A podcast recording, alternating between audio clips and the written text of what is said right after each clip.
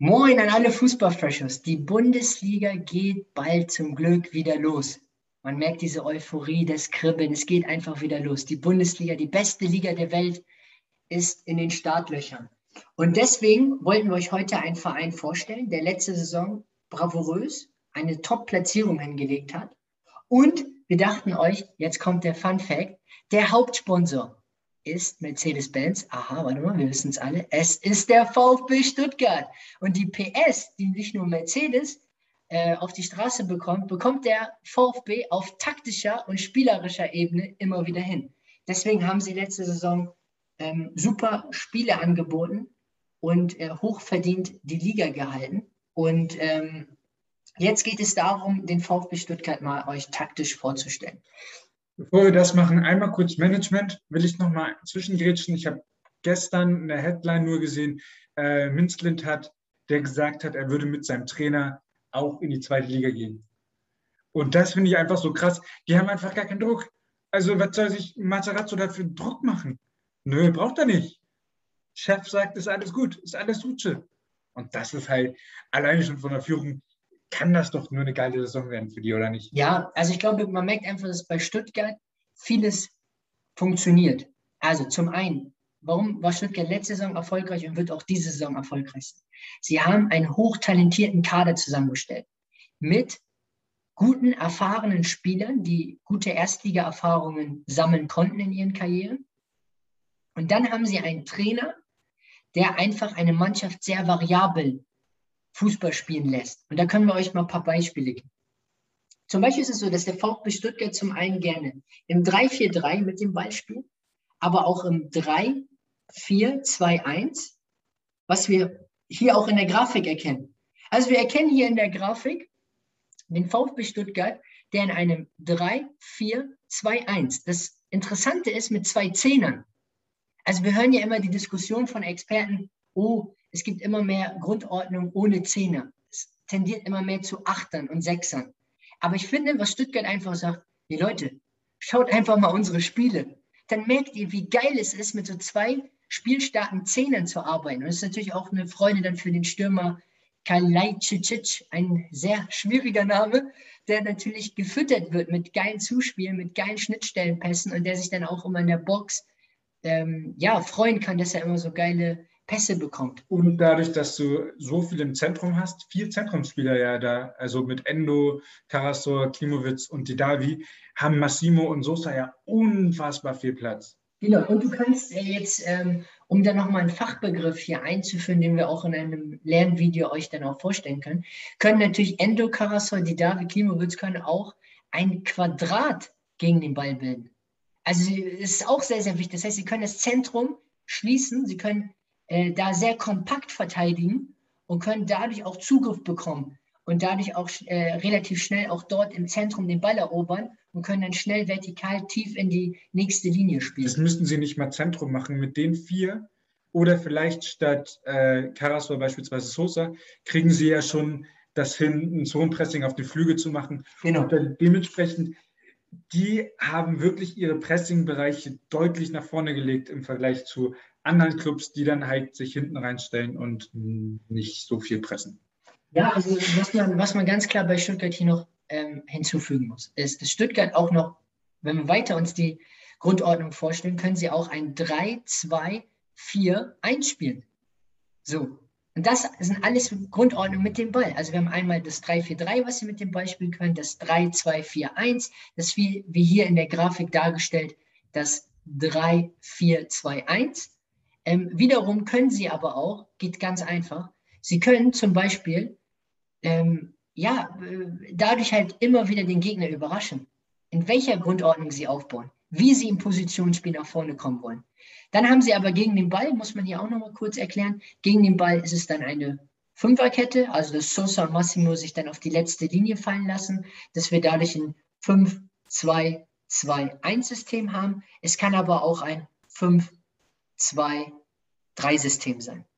Kann aber auch mal ein 5-4-1-System sein. Das geht auch. Also ihr merkt dadurch, es ist eine unglaublich starke Fähigkeit, die Stuttgart hat, dass sie sehr, sehr intelligent es schaffen, immer wieder in jeweiligen Räumen andere Grundordnung zu spielen. Gegen den Ball und mit dem Ball. Und das ist im Positionsspiel eigentlich die Königsdisziplin.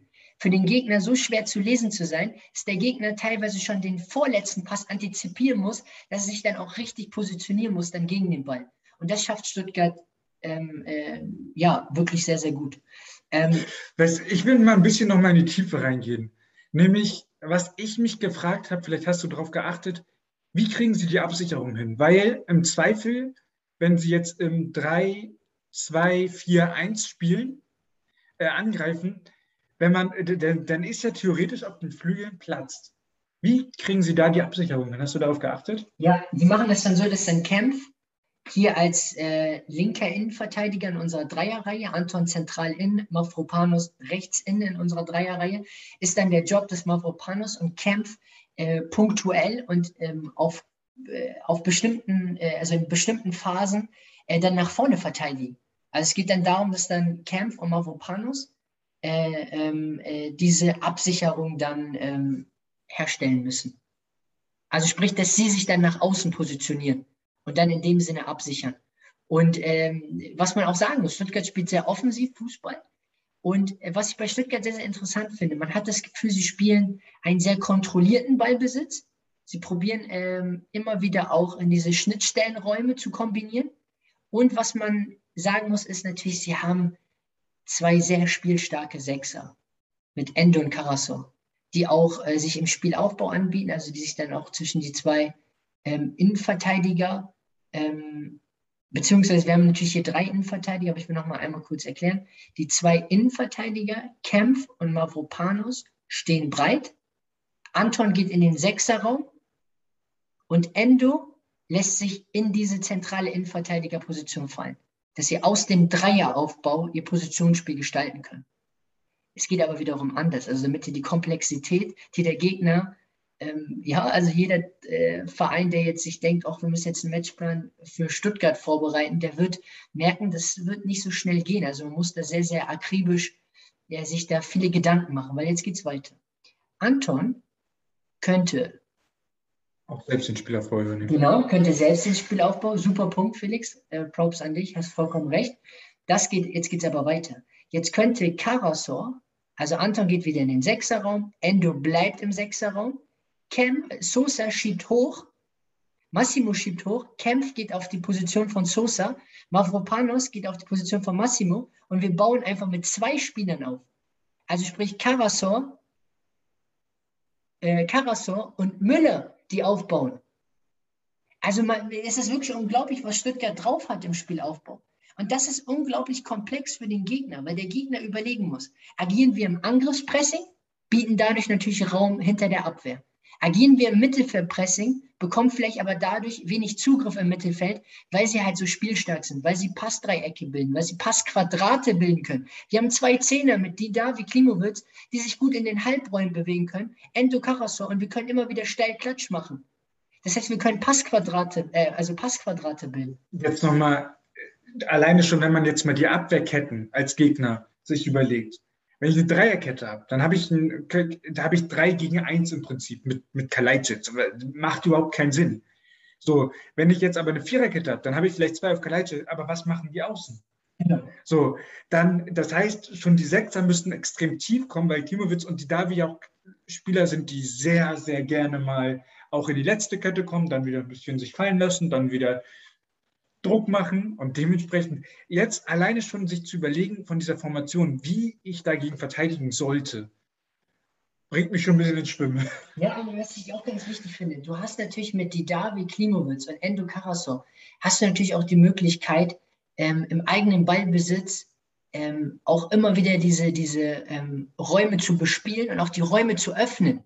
Es ist ja auch so, dass, dass Endo auch diese raumöffnenden Pässe spielt und ähm, und du kannst natürlich auch über Außen Überzahl schaffen, indem einfach mein Klimowitz mit auf die Sosa-Seite geht oder in die Davi auf die Massimo-Seite geht und du dann in dem Sinne, weil optimalerweise noch ein Karasol, der die tief, also diesen tiefen Laufweg macht, hast du dann drei gegen zwei, wenn der Gegner zum Beispiel äh, ne, auch über Außen mit zwei verteidigen will. Weil, so, und das verdeutlicht ja auch, wie variabel du auch Überzahl schaffen kannst in den verschiedenen Räumen auf dem Platz. Und wenn du dann über die Flügel kommst, über Sosa beispielsweise, ähm, und der kommt da zur Flanke, welcher Verteidiger, also wie gut muss ein Verteidiger sein, damit er das jedes Mal merkt, wann, wann Massimo kommt?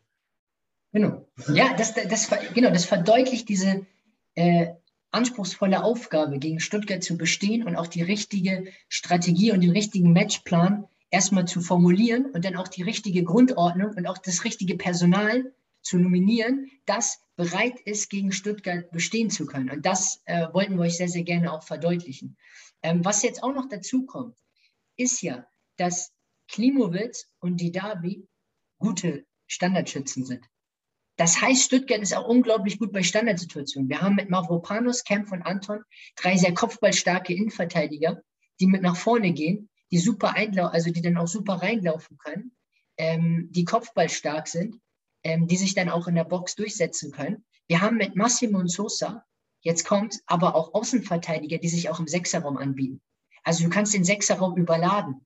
Das sind spielstarke Außenverteidiger, die gerne den Ball haben wollen die sich immer wieder freilaufen, die auch diese vertikalen Laufwege machen, die diese tiefen Laufwege machen, die auch immer wieder diese Chipflanken machen, also die dann auch die Linie durchlaufen. Und jetzt kommt, es ist auch so, dass Massimo und Sosa in dem Moment, wo sie sich in dem Sechserraum anbieten und da sagen, Jungs, spielt mich an, können Mavropanos und Kempf über außen durchlaufen. Also ihr merkt, wie, ja, eigentlich wie hyperoffensiv Stuttgart Fußball spielen kann. Jetzt gehen wir weiter. Stuttgart gegen den Ball agiert oft in einem Angriffspressing, agiert aber auch in einem aktiven Mittelfeldpressing, dass sie sagen, wir wollen das Zentrum, wir wollen im Zentrum zupacken. Sie, wir haben schon hier erwähnt, wir können Passquadrate bilden im Ballbesitz, wir können aber gegen den Ball Passquadrate bilden. Jetzt gehen wir mal weiter. Wir können theoretisch auch über Außen immer trippeln. Wir können, äh, ne, ein, äh, ein Didavi kann seitlich den Gegner anlaufen, ein, Kalica, ein Kalajdzic. Ja, genau, danke. Ihr merkt, Felix ist sicherer bei dem Namen. Ist ganz einfach ein Top-Stürmer, der auch äh, bei, der, ähm, bei der letzten Saison bewiesen hat, wie konstant er Tore macht, Tore vorbereitet und auch diese tiefen Laufwege macht und auch die Bälle erobert für die Mannschaft. Ist ein sehr mannschaftsdienlicher Stürmer. Das heißt, er kann seitlich anlaufen. Klimowitz kann seitlich anlaufen. Das heißt, wir haben wieder hier ein Triplett was anläuft, den Gegner unter Druck setzt. Der Gegner baut auf mit Dreier, mit dem Dreieraufbau. Wir können drei gegen drei spielen. Jetzt geht es aber weiter. Wir können mit Karasor, der seitlich mitgeht, können wir vier gegen drei spielen. Das heißt, der Gegner muss den Torhüter mit einbeziehen, dass er vier gegen vier spielt. Jetzt gehen wir weiter. Massimo kann seitlich durchlaufen. Das heißt, wir haben fünf gegen vier. Und das sind einfach, das finde ich ist so faszinierend beim VfB Stuttgart.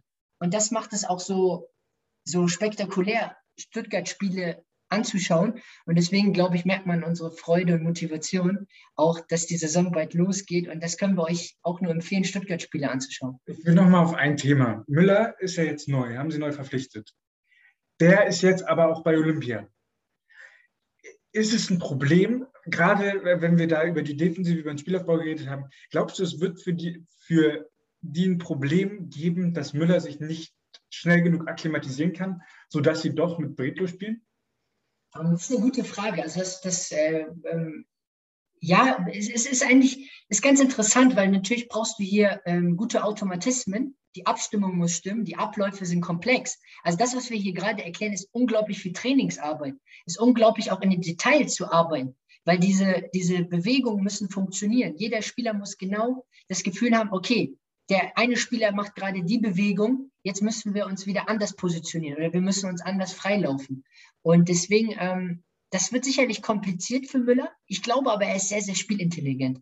Das ist ein Torhüter, der jetzt auch bei Freiburg in der letzten Saison ähm, und auch davor bei Mainz 05 ähm, äh, unglaublich handlungsschnell ist, eine gute Reaktionsschnelligkeit und äh, auch gerne mitspielt und auch von, von seiner Natur aus äh, äh, gerne hoch verteidigt. Und deswegen glaube ich, sind diese Stilmittel für ihn ähm, relativ auch gut zu verstehen. Nochmal ein Punkt. Es ist so, dass ähm, ähm, Stuttgart aber auch im tiefen Verteidigen sehr gut ist. Also Stuttgart hat auch Phasen, wo sie sehr tief verteidigen und ähm, unglaublich gute Abstände haben und auch wenig Torchancen zulassen. Wir haben aber auch Phasen, wo Stuttgart ähm, auch im 1 gegen 1 agiert, ähm, wo sie dann probieren, auch 1 gegen 1 zuzustellen. Ähm, sie sind bei eigenen offensiven Standards sehr, sehr trickreich. Also sie haben viele Standardsituationen. Sie, sie spielen auch mal Chipbälle auf dem Rückraum. Sie spielen mal auf dem ersten Pfosten, mal auf dem zweiten Pfosten, mal auf dem Fünfer, mit Spin auf dem, auf dem Rückraum. Also sie haben da viele Möglichkeiten. Ähm, und ähm, sie haben mit, äh, mit den drei Innenverteidigern, Kempf, Anton, Mavropanos, auch drei Innenverteidiger, die gut nach vorne verteidigen, also auch viele Bälle auch ähm, antizipieren, ähm, ähm, gut im Raum, also gut äh, nach vorne laufen ähm, sich aber auch gut fallen lassen. Also auch da merkt man, dass sie sehr ko koordiniert, also äh, in der Koordination ähm, sehr gut sind. Und ähm, ja, der VfB Stuttgart ist eine super Mannschaft, ist eine Mannschaft, die ja, die auch einen schnellen Ballbesitz spielen kann, aber sich aber auch Phasen nimmt, wo sie eher auf einen kontrollierten Ballbesitz setzen und ähm, ja, sie haben aber auch torgefährliche Spieler, was ja auch noch dazu kommt. Und die Davi macht viele Vorlagen, macht auch gerne Tore. Ein Klimowitz ist ein Spieler, der viele Scorer-Punkte sammelt. Ähm, in, in Massimo und Sosa. Äh, machen gerne Tore. Genau, machen, ja, nee, weil es ist wirklich so. Ja, genau, machen gerne Tore. Und das ist ja auch interessant. Das heißt, Stuttgart hat viele Torschützen. So, und das ist wichtig. Das ist ein Gefühl, was der Mannschaft hilft. Dieses Gefühl, wir haben viele Torschützen, wir haben viele Spieler, die Vorlagen geben können. Ähm, und was auch noch kommt, ist, dass Kempf, Mavropanos und Anton sehr gute diagonale Bälle über Außen spielen können. Und wir haben natürlich auch sehr hochstehende Außenverteidiger mit Sosa Massimo, die sich da auch immer wieder in den äh, äußeren Räumen auf dem Feld anbieten können. Und was sie halt auch sehr, sehr gerne ähm, machen, Stuttgart, ist ähm, ja auch ähm, äh, in dem Sinne auch mal, äh, also auch viel gerne mit einem Seitenwechsel arbeiten.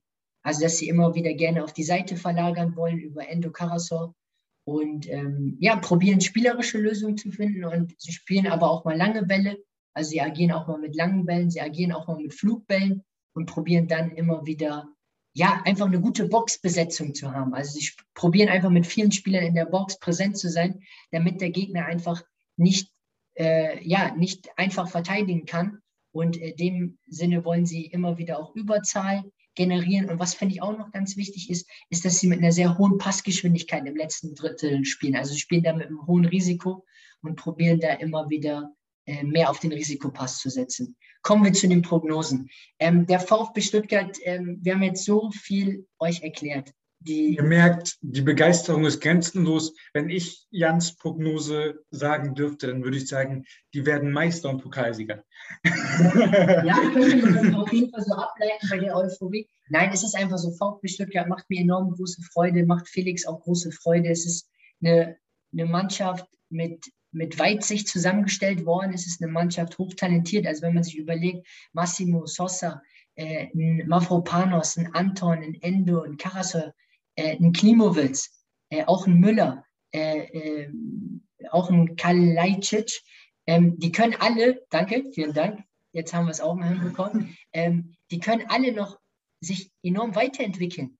Also die sind alle noch in dem Alter, wo sie sich in den Details verbessern können, vielleicht in den, in den entscheidenden Elementen äh, auf dem Platz, wo sie sich noch vielleicht, äh, wo sie vielleicht noch ähm, effektiver werden, wo sie vielleicht noch ähm, ja, in den einzelnen Themen für sich sich noch verbessern können. Und wir haben eigentlich nur in dem Sinne einen Spieler mit Didavi, der eigentlich die Erfahrung hat. Und das ist ja das Faszinierende am VfB Stuttgart, dass sie so viele hochtalentierte Spieler äh, ja, gescoutet haben. Also da auch ein großes Kompliment an, an das Scouting und an, an alle Scouts, die dort super Arbeit machen. Das macht seinen Namen alle Ehre, ne?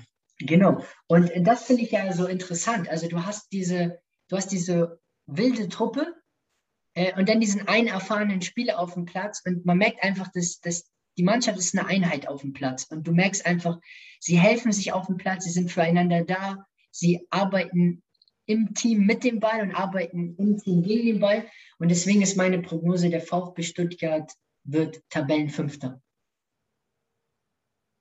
Wenn ich jetzt das Gleiche sage, ist langweilig, darum schaffen sie trotzdem, werden sie nur Siebter.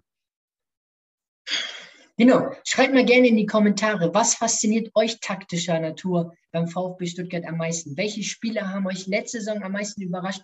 Welche Spieler sind eurer Meinung nach die Schlüsselspieler in, der, in dieser Saison? Ähm, was glaubt ihr, wird der VfB Stuttgart in dieser Saison schaffen? Schreibt mal gerne in die Kommentare eure Prognose. Und ähm, ja, wir empfehlen euch auf jeden Fall, gönnt euch Stuttgart-Matches. Und abonniert den Kanal. Vielleicht werden wir da auch ab und zu nochmal über Stuttgart reden. Bis dahin.